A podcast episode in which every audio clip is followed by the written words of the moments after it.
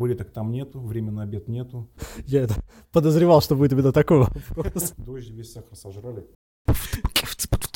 Подкаст.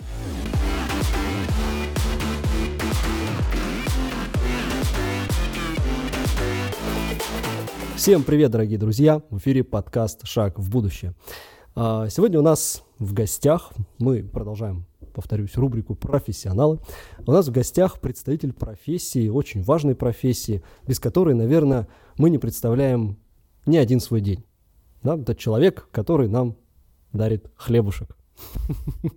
Вот. Ну и, конечно, э, кому как не юристу и логисту спрашивать о деятельности и работе пекарни у нашего специалиста. Поэтому сегодня со мной Надя. Надя, привет. Здравствуйте, здравствуйте. Вот. Ну и э, да, мы сразу, наверное, перейдем к гостю. Э, Мы попросим, э, вот у нас камера, да, специально для вас, э, прям в нее, если не сложно, расскажите, кто вы, что вы, где вы А. работаете. Ну, у меня тут оппоненты от логисты и юристы. Я 20 лет работал юристом. Вот. Потом как-то случайно получилось так, что я стал пекарем.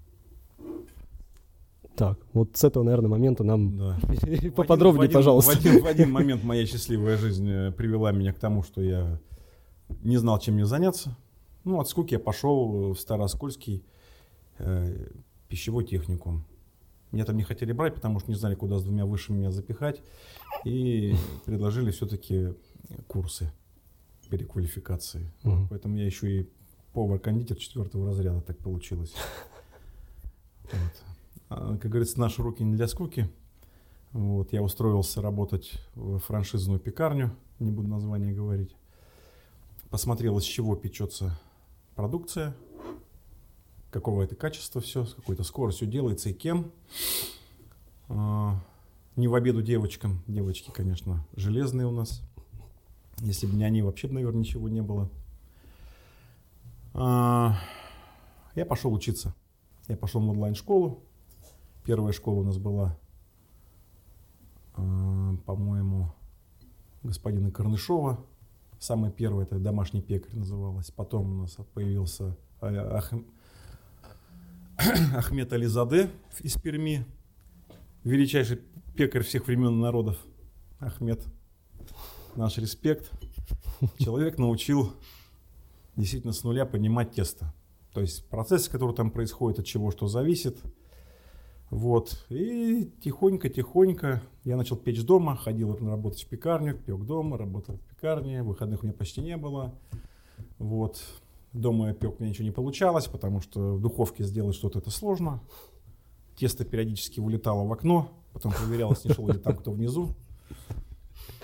Вот. А потом у меня получился тортин. Высокогидратированный, пшеничный хлеб, скажем так, очень модный в после... э, был уже на тот момент. Это вообще производная от хлеба пекарни Тортин в Сан-Франциско. Вот. Там законодатели моды в этом плане были ребята, они просто переработали однажды решили хоть немножко поспать, потому что труд пекаря неблагодарный и тяжелый, и они запихали его в холодильник. Вот. А утром обнаружили, что он полностью расстоялся, они прям отпекли его после холодной расстойки и получили просто какой-то сногсшибательный результат. Теперь эта технология используется повсеместно, в том числе технология отложенной выпечки там, и так далее. Вот. А вообще тут пекарь недооценен. Мы, наверное, единственные, у кого нет профессионального праздника. Есть, наверное. Нету. Это В этом году указом президента впервые 28 октября его назначили О, в день э, иконы Богородицы, дарительницы хлебов. Вот в этот день теперь вот день хлеба у нас в России официально, даже не день пекаря. с этого года. С этого года Теперь в всё. году в- был международный праздник День хлеба, потому что во Франции тоже такого праздника нет. Ну, Это как-то вот во всем мире почему-то по боку. Мы каждый день едим хлеб, никто об этом не думает, что люди встают в три ночи, в четыре ночи, идут на работу. Это смены по 12 часов, табуреток там нету, времени на обед нету. То есть ты можешь, конечно, перекусить, сбегать в туалет, это все. Остальное время ты стоишь и лопатишь. Адская работа. Через год в пекарне работы у меня кончились ноги, колени. То есть постоянные судороги. Это, я думал, что я привыкну. Привыкнуть к этому было невозможно. Не знаю, как девочки там работают до сих пор. Но не могу сказать, что они прям э, семижильные, потому что приходили на работу в 4-5 утра в разных сапогах зимой. просто э, Не проснулись не, еще. понимая, что они делают, как, куда, и потом вот это все. Труд адский. Вот, потом я поработал в пекарне, у нас девчонки организовали здесь в Осколе пекарню, где делали хлеб на закваске. Мы, собственно, с нуля, наверное, первого это начинали здесь более-менее делать. У нас есть пекаря домашние, ну так, чтобы прям для продажи в официал выходить, таких людей в городе нет. Ну, то есть у них штучное больше производство, да, такое. Ну, это хлеб не, не дешевый, плюс э, те, кто этим занимается, хлебом на закваске, в частности, э, из дома пекут достаточно много. У нас все-таки это рынок. Рынок очень консолидирован, очень большой. У нас по России, по-моему, объем рынка за 2022 год составлял более 900 миллиардов рублей. Мгм. В этом году 930 должно быть. То есть рынок растет, при этом консолидация колоссальная, потому что у нас только в городе крупнейших производителей. У нас КХП Оскольский, рядом с Оскольским КХП еще один завод стоит. э, Ваш хлеб, что ли, называется. У нас Городищенский хлеб, у нас Горшечнинский хлеб, у нас Гор хлеб, это вот крупная только пекарня в городе. Представляете, плюс у нас лаваш э, делают на котле. То есть у всех пятерочка лаваш, это тоже местный. М. Плюс у нас привозной продукции очень много. Плюс сейчас в пятерочках стали печь э, из разморозки, приходит дефростированный. Плюс у нас куча пекарен в э, крупных торговых центрах. То есть конкуренция очень высокая на самом деле. Но по большому счету э, хлеба на закваске, то есть той классики, ее нету. Рынок практически пустой. То есть в магазине купить нету. А Негде. С чем связано с именно технологией А производства? Во-первых, технологии производства. Во-вторых, э, ну, э, у нас весь хлеб, собственно, он быстрый. М. Я, честно говоря, думаю, где-то ну, на, на производствах я хлеб беру иногда, эти кирпичи наши, я смотрю, вижу, что все-таки это хлеб опарный, он как-то технологии соблюдается, он, он нормальный. Если только там еще возврат не оформляли туда в виде крошки. Но это допустимо по ГОСТу, там определенный процент, это не сильно ему вредит. А то, что печется в маленьких пекарнях, это сегодня замешали, сегодня выпекли. То есть э, процессы там не происходят, те, кто должны происходить. Закваска сама чем хороша? Она хороша тем, что кроме дрожжей в ней, а там все-таки дрожжи, хоть и Мгм. дикие так называемые, но это все те же сахаромицессы, что и в пачках, которые покупаете, либо сухие там лесав и так далее. То есть Мгм. моментальные дрожжи. Это все одно и то же. Штаммы немножко разные, но плюс-минус. И плюс еще в закваске в любой естественным образом формируется такая вещь, как кисломолочная бактерия. И вот совместным процессом происходит волшебство. И сколько же, условно, булок хлеба у вас выходит за день? Ну, в, Какой день, объем? день- день может выходить там 20, 30, 40. Все зависит от заказов. И все сразу уходят.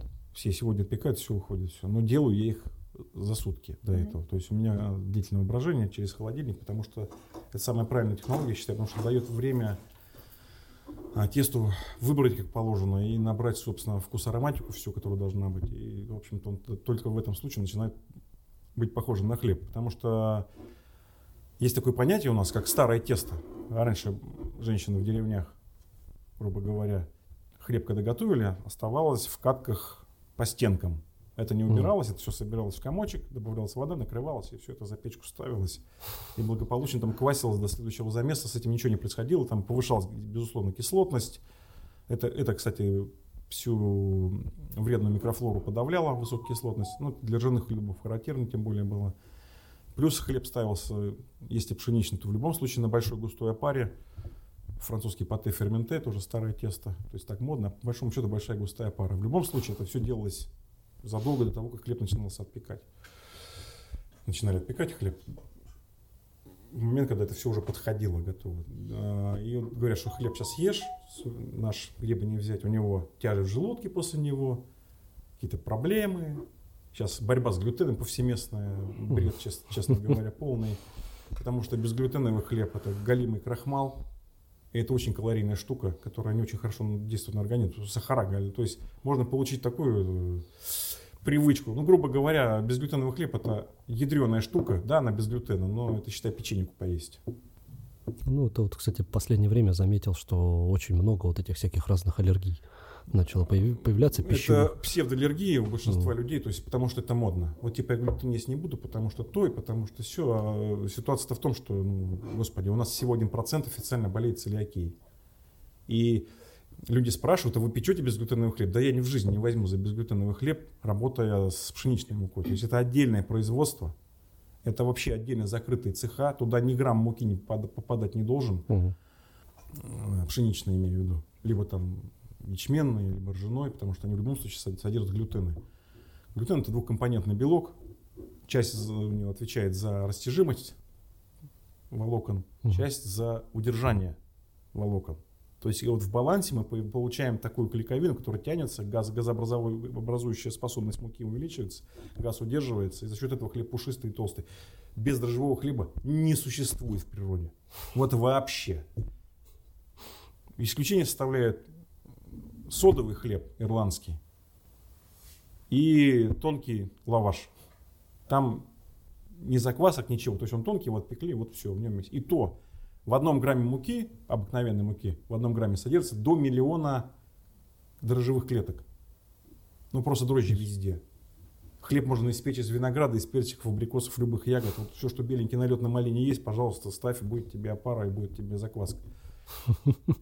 Сейчас э, хлеба в магазине, ну, ты покупаешь их, приносишь домой, и дня через три уже все, они негодны к Почему употреблению. негодно? Ну, Плесенью покрывается. Это... Плесень это грязное производство.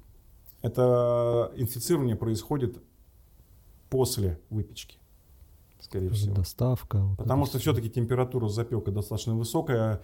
Температура внутри буханки доходит до 100 градусов. В принципе, все погибает. И плесень же снаружи, не снутри начинает расти. Мгм. То есть это инфицирование происходит после. Это грязное производство. Не, бывает и изнутри. На батонах я так встречал. Изнутри это уже страшная штука под названием картофельная палочка. Это больная мука, когда там прям все в сопли уходит. Там запах такой специфический. Ну, не дай бог, это, это все, это лечить надо, это страшная штука. Это отравление Ну. можно получить, не дай бог такое есть. Не, естественно, Ну, такое есть ты не будешь. За этим все следят. Это, это в 90-е годы было часто встречалось, то есть инфицированная мука была. Сейчас уже такого нет, конечно. Люди следят, все это дело проверяется.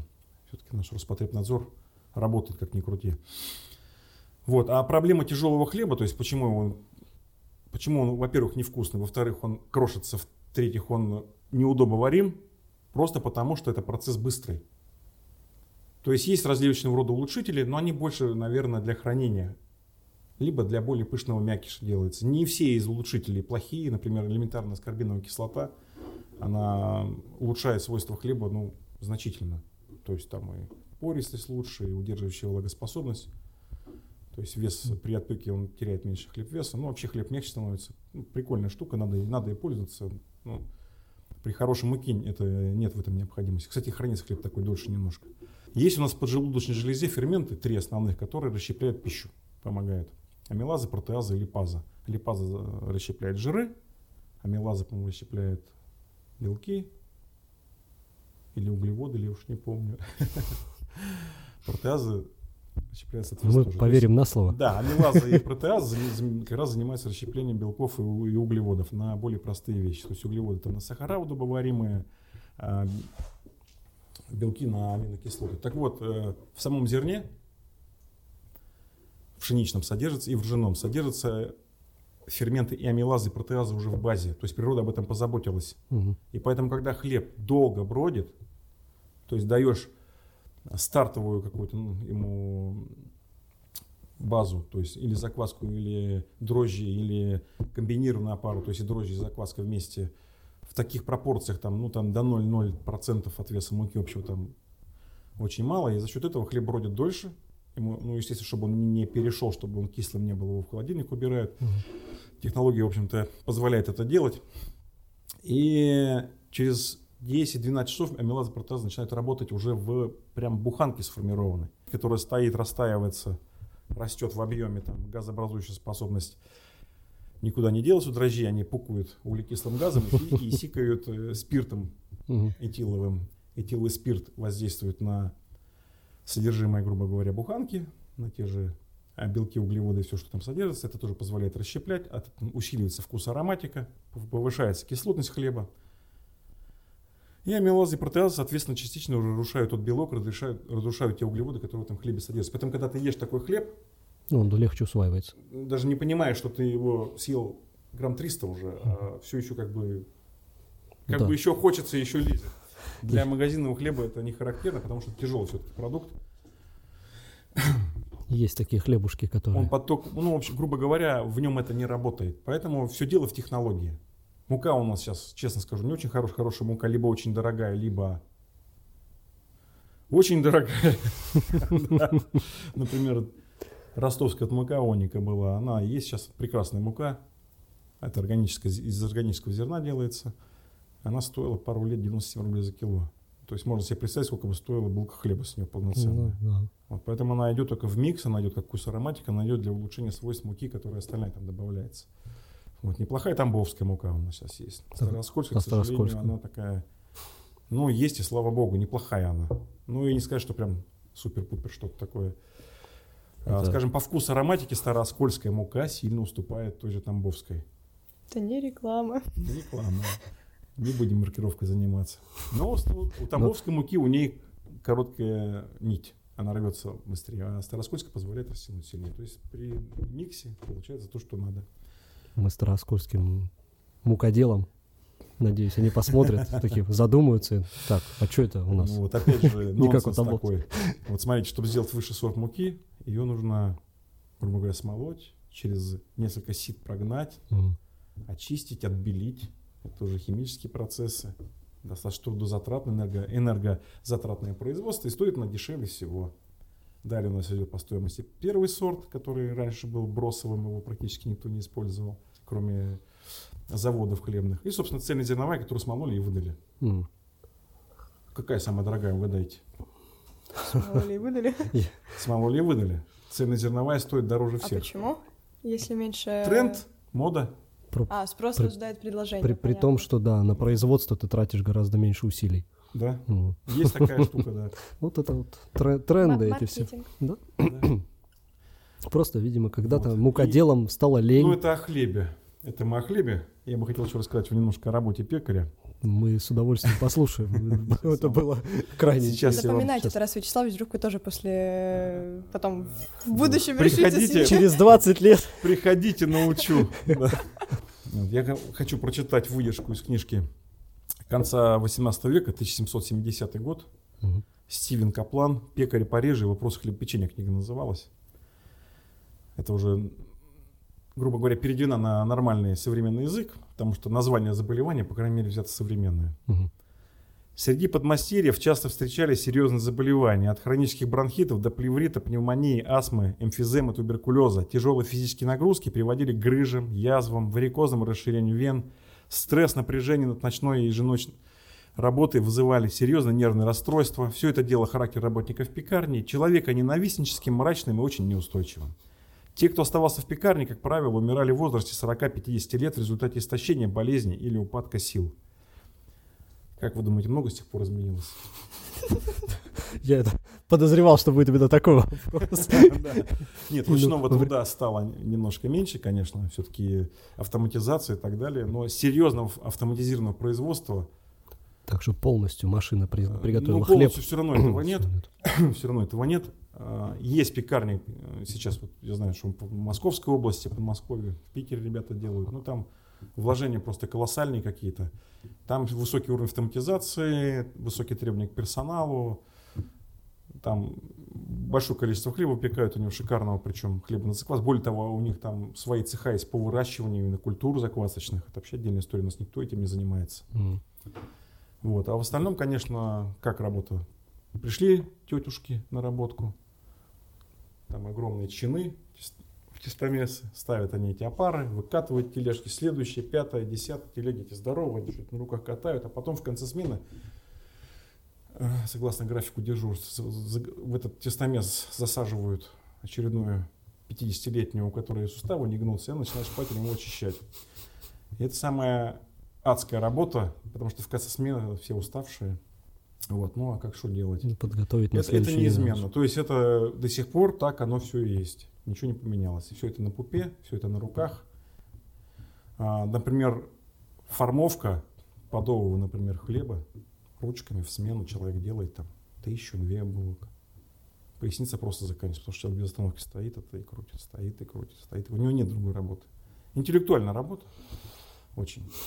Вот. Люди устают, им уже не до книжек, ни до чего, ни до детей. А дома еще дети, муж и так далее. Это- Мгм. Поэтому приходят в разных сапогах на работу вот такие вот. И годами все это длится.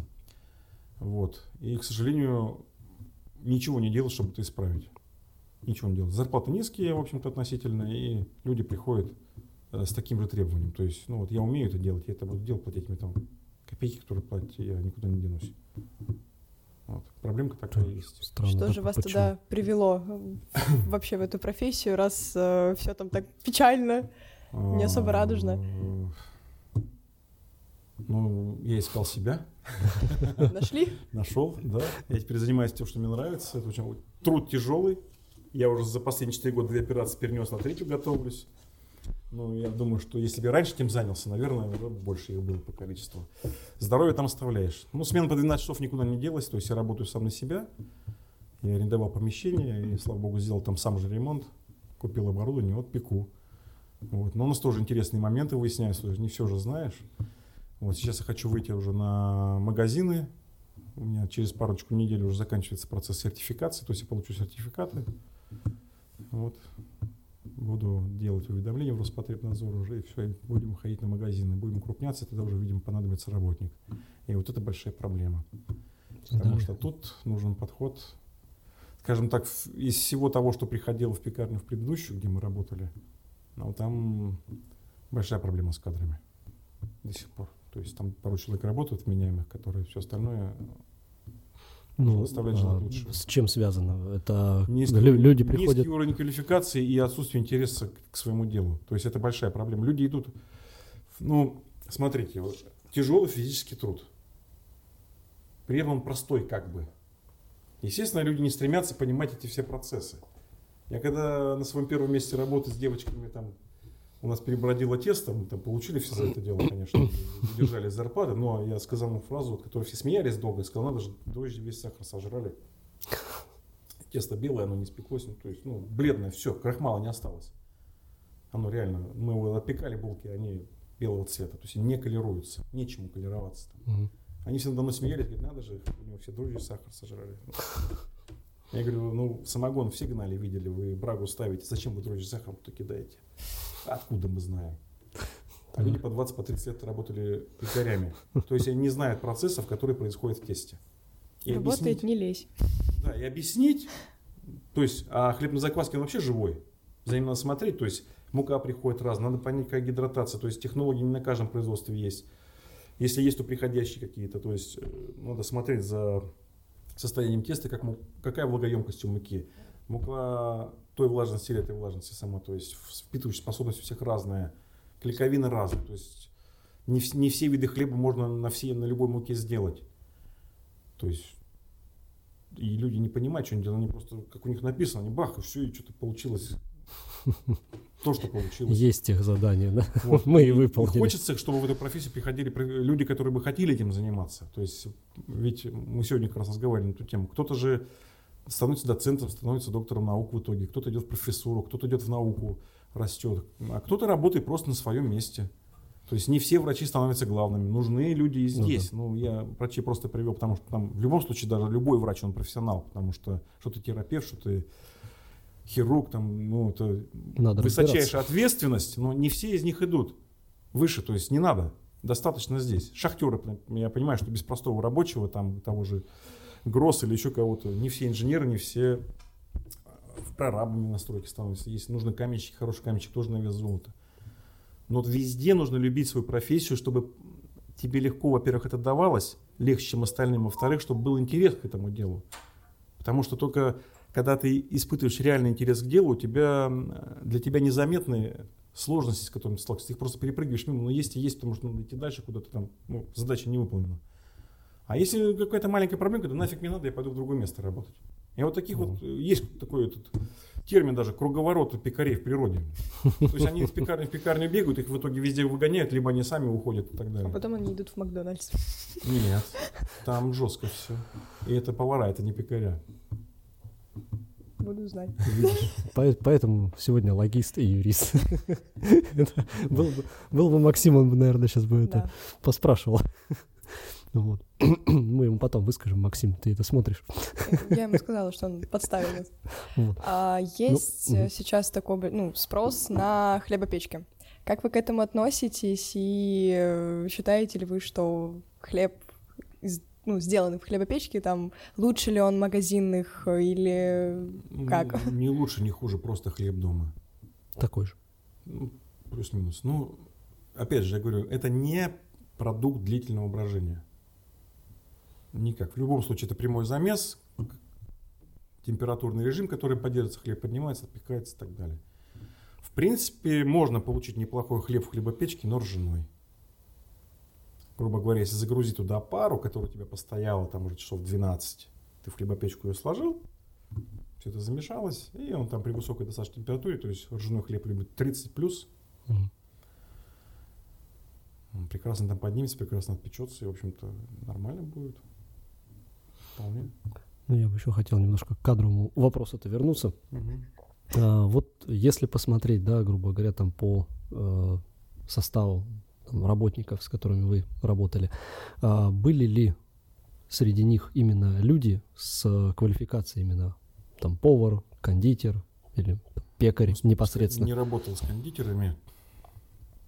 Прямую, то есть Просто, может, может быть, приходили в профессию люди, которые, в принципе, далеки от этого Ну, всего. вот То есть, например, вот... Безусловно, технолог у нас был на производстве, был технолог с высшим образованием. Мгм.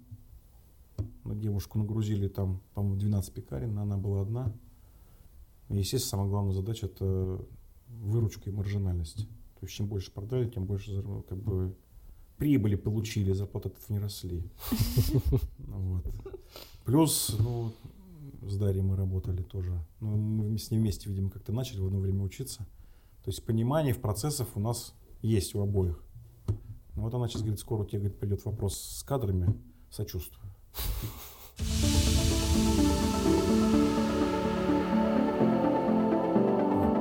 А, Грубо говоря, в профессии очень мало квалифицированных кадров. А, Во-первых, в Старом Осколе на пекарей не учат. Почему-то это нет такой профессии.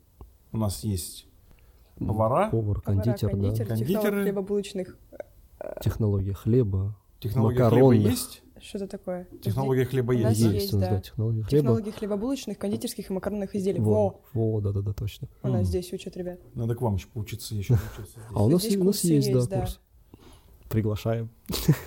Агитация. лекции почитать, Можно, о чем Можно нет. и лекции. тем более про технологии. Со- Это интересно. со- собрать именно вот э, Да, поваров и, в принципе, можно, да, То есть, организовать. а, это- это получается курс э, у поваров. Ну, мож- можно у них, можно, в принципе, всех Технологии собрать, кому Там, интересно. кстати, в сборнике рецептур у поваров там очень много ошибок. И из года в год э, эту книгу там переделывали раз пять, наверное, на моей памяти, сколько я помню.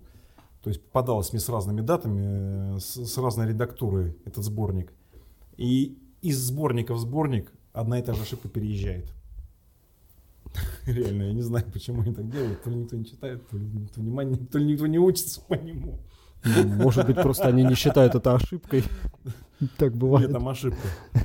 Ну Вот. Ну и куда потом эти ребята идут? Технологии эти. А в- в- откуда Ну, они? не, я знаю, вот у нас точно вот мальчик в прошлом году у меня группа была, я у них там тоже преподавал. Он работает на, у нас на пекарне, на хлебе. Вот. Я, правда, не помню, на какой ИС. Одна теперь педагог-организатор. Не, ну он М. работает пекарем. Он технологом пошел или пекарем? А, Нет, он именно, по насколько я понял, именно занимается выпечкой. Ну, пекарем. Сам, да-да-да. А, у него пекарня своя? Нет, он работает на предприятии, вот. А чем конкретно он там? Ну, я знаю точно, что он работает именно с э, вот такими изделиями. Потом, после эфира, надо контактами обменяться. Кстати, вот интересная мысль вспомнила. У нас директор обогатительной фабрики Виктор Васильевич был. Он э, был членом приемной комиссии в, в- в техническом университете. То есть он ездил туда, принимал экзамены, и потом кого-то нравилось ему, он себе приглашал на фабрику. И очень много в итоге инженерного состава были из тех, кого он принимал там экзамены М. итоговые. И сейчас его, сейчас он уже ушел на пенсию, но вместо него и главные инженеры, и технологи, и, грубо говоря, директора, все это его птенцы. Вот так, то есть так, э, я к чему? Мысль интересна, то есть я не знал, потому что у нас есть такой этот... А, ну это все равно, это блок, блок у поваров, да? Да нет, это прям специализация. Специализация пол- полностью, да. Они специальность, Надо сразу к вам, наверное, походить сюда, посмотреть. Может, Четыре года. есть, надо сразу забирать, чтобы они не портились на этих франшизных У пекарнях. нас прости господи. будут очень даже рады, если забирают. Не, серьезно, это, это Они реально проблема. могут Реально проблема. И никто, кстати, из всех, кто приходил, это ни один человек не имел специализированного образования. Вот, я вот к этому. Ни один. Я не знаю, где эти люди, спрашивал. куда они потом деваются. Те, кто учится на это. Либо это действительно отучились и куда-нибудь, лишь бы это. Вот. И, ну, вот я вот услышал, что кто-то действительно работает, для меня это открытие, потому что я, я думал, что нет. Ну, кто-то пошел получать высшее образование. Это Новикова. Вроде как тоже по специальности пошла дальше. Ну, это вот человек заинтересован в своей профессии, нравится действительно. Технолог это и есть, есть смысл расти дальше, потому что это безграничная на самом деле тема. У нас на самом деле всего один НИИ в стране, НИИ хлебопечения Санкт-Петербургский. Он один был на всю страну создан после революции очень достаточно быстро, потому что надо было всех кормить.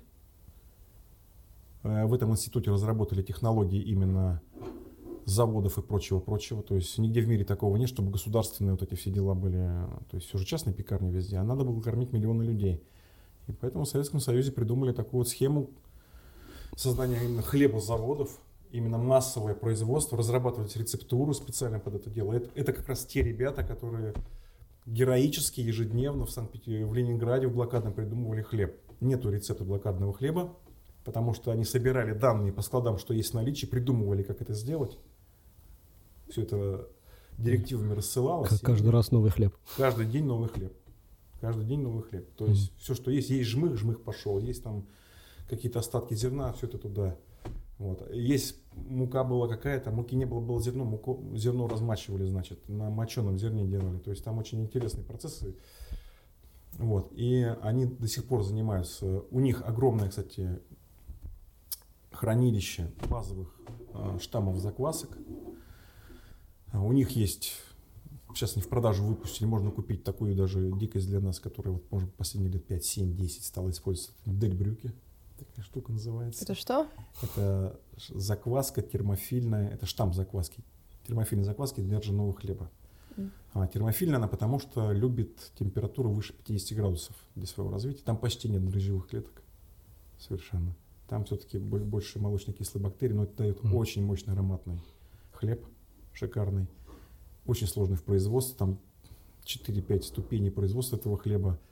Это как раз к ним можно отнести литовские хлеба, прибалтийские, ржаные, очень ароматные. Они, и вот дельбрюки, вот эта закваска, она, это стартер, позволяет это делать, но ее хранить и вести крайне сложно, потому что нужна стабильно высокая температура. Даже йогуртницы бытовые, у нас девчонки пытались там что-то выводить, делать, они не дают такую стабильную температуру. То есть это нужны шкафы, то есть это прям уже высокие технологии. Подготовленное оборудование, да? Да, то есть надо вкладывать деньги, естественно, кто хочет это. Ну, кто в Старой Москве будет покупать дельбрюки эти хлеба? Не, может Ну, быть, себестоимость, то- когда-нибудь. себестоимость этого хлеба достаточно высокая. Есть разные фанатики, которые там, я буду питаться сугубо там Ну, вот он хлебом, сказал, э, и потом пропал. Нужен хлеб все-таки более понятный человеку, более понятный потребителю, который бы ели каждый день. Здесь же, заметьте, вы ни одном магазине чисто ржаного хлеба не найдете. Это юг. Юг России практически уже отсюда начинается, с Воронежа, вот южная полоса пошла здесь. Ржаной хлеб не в фаворе, это выше уровня Москвы. Это вот дальше на Заурал, Сибирь, Дальний Восток. То есть северный регион наш, вот в сторону Карелии, туда, в Мгм. Архангельскую область, там, да, там ржаной хлеб базовый практически. Там пшеничный как-то, ну, есть, слава Ну, у них и блюда бы, тоже. ладно. Вот, а ржаной хлеб кислый, к нему с детства привык- привыкать надо, он достаточно тяжелый. И правильного хлеба ржаного у нас, ну, если что-то более-менее вменяемое я ел, это в Кемерово подовый хлеб дарницкий, еще советского образца. Он действительно вкусный был. Но это дарницкий считается одним из самых простых ржан- ржано-пшеничных хлебов. Вот. Но подовый из него сделать это надо постараться. Они, да, работают с ним. Это, и ржаные хлеба даже в Советском Союзе, вот, они отпекались, да и сейчас технологически ржаные хлеба делаются на заквасках. То есть нет ржаного хлеба на дрожжах, это не, не дружественная среда. Потому что пшеничная закваска, она работает на дрожжевых бактериях, ну, ну, грибы это, это Мгм. не мицеллярный гриб, то есть там нету мицелия, нету корневой этой системы, нету спор, есть клетки, которые делятся, и то есть это такая вот сама она размножается.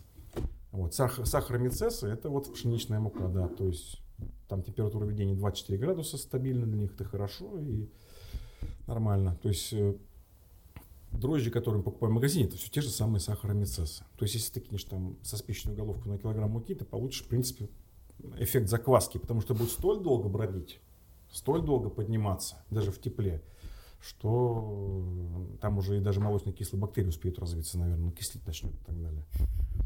Вот. Ржаная же закваска, она ну, очень высокая кислотность у нее, и в ней сахаромицессы погибают, они не выдерживают. Поэтому, как бы это смешно ни звучало, все говорят, здоровый хлеб на закваске, это же здорово. Я вам сейчас скажу, что дрожжевые грибы разные бывают, в том числе кандида и стрептокок. Вот это базовые дрожжевые грибы для ржаного хлеба. Скажем так, навернуть пару ложек ржаной закваски чревато. Страшно. Попробовать можно, есть не стоит. Такая вот история. Ну, а насчет стрептококков это тоже отдельный, то есть понятный процесс, то есть технологи понимают, то есть вс- все йогурты, все вот эти вкусности, это все, Мгм. это все на стрептококке, это все болгарская палочка и так далее. Это все погибает при определенной температуре высокой. Надя сейчас расплачется. Поэтому, как когда говорят живой йогурт, там все живые бактерии, Он, это- он будет жить в тебе. это, это неправда. Там уже все почти того. Скажем, вся болезнь микрофлоры уже погибла. А, давайте, наверное, в завершении Да. пожелаем что-то нашим, может быть, студентам, которые сейчас изучают как раз технологию выпечки хлеба и хлебобулочных изделий, И макаронных. И, и макаронных. Да. Интересно, вы берете муку твердых сортов. Этот Господа вопрос останется для обсуждения за кадром. Напишите в комментариях, где вы берете муку. В очень ограниченных количествах. Кстати, интересно. Практически не растет. Очень, очень мало регионов, где растет, растут сорта твердой пшеницы. Интересный вопрос. А, ребята, кто решит себя связать с хлебом, будьте готовы к тому, что вы столкнетесь с огромной массой невежества в этой области, заблуждений и нелегкого труда. Но если вы действительно любите это дело, я думаю, что со временем вы начнете создавать свое производство, свой бизнес и делать так, чтобы производить достойный продукт и обеспечивать достойную жизнь своим сотрудникам. Удачи всем. Любите свое дело. Если не любите, даже не идите туда. Это будет вам во вред. Это правильные слова, я считаю. Действительно, нужно любить то, чем ты занимаешься. В противном случае это будет тяжело, грустно и на работу Слезами ходить. Очень нервно. Да, нервно. Очень нервно. Каждый день приходить на работу будет как каторга, поэтому Да, пекари встают рано. надо полюбить свою профессию, ну вот, посмотреть на нее под другим углом. Вот. А, ну что ж, будем закругляться. Спасибо большое, Да. что пригласили. Вам Чай спасибо, что закончился. при- пришли к нам. Да, у нас тут обычно Денис отвечает за, за эту фразу. Вы так ее прям удачно подметили. Да, у нас есть еще другой соведущий, он всегда так ходит, смотрит. в Сегодня. Дениса нет, поэтому я Дениса решил его прикрыть. Ну что ж, увидимся через неделю. До новых встреч. Пока.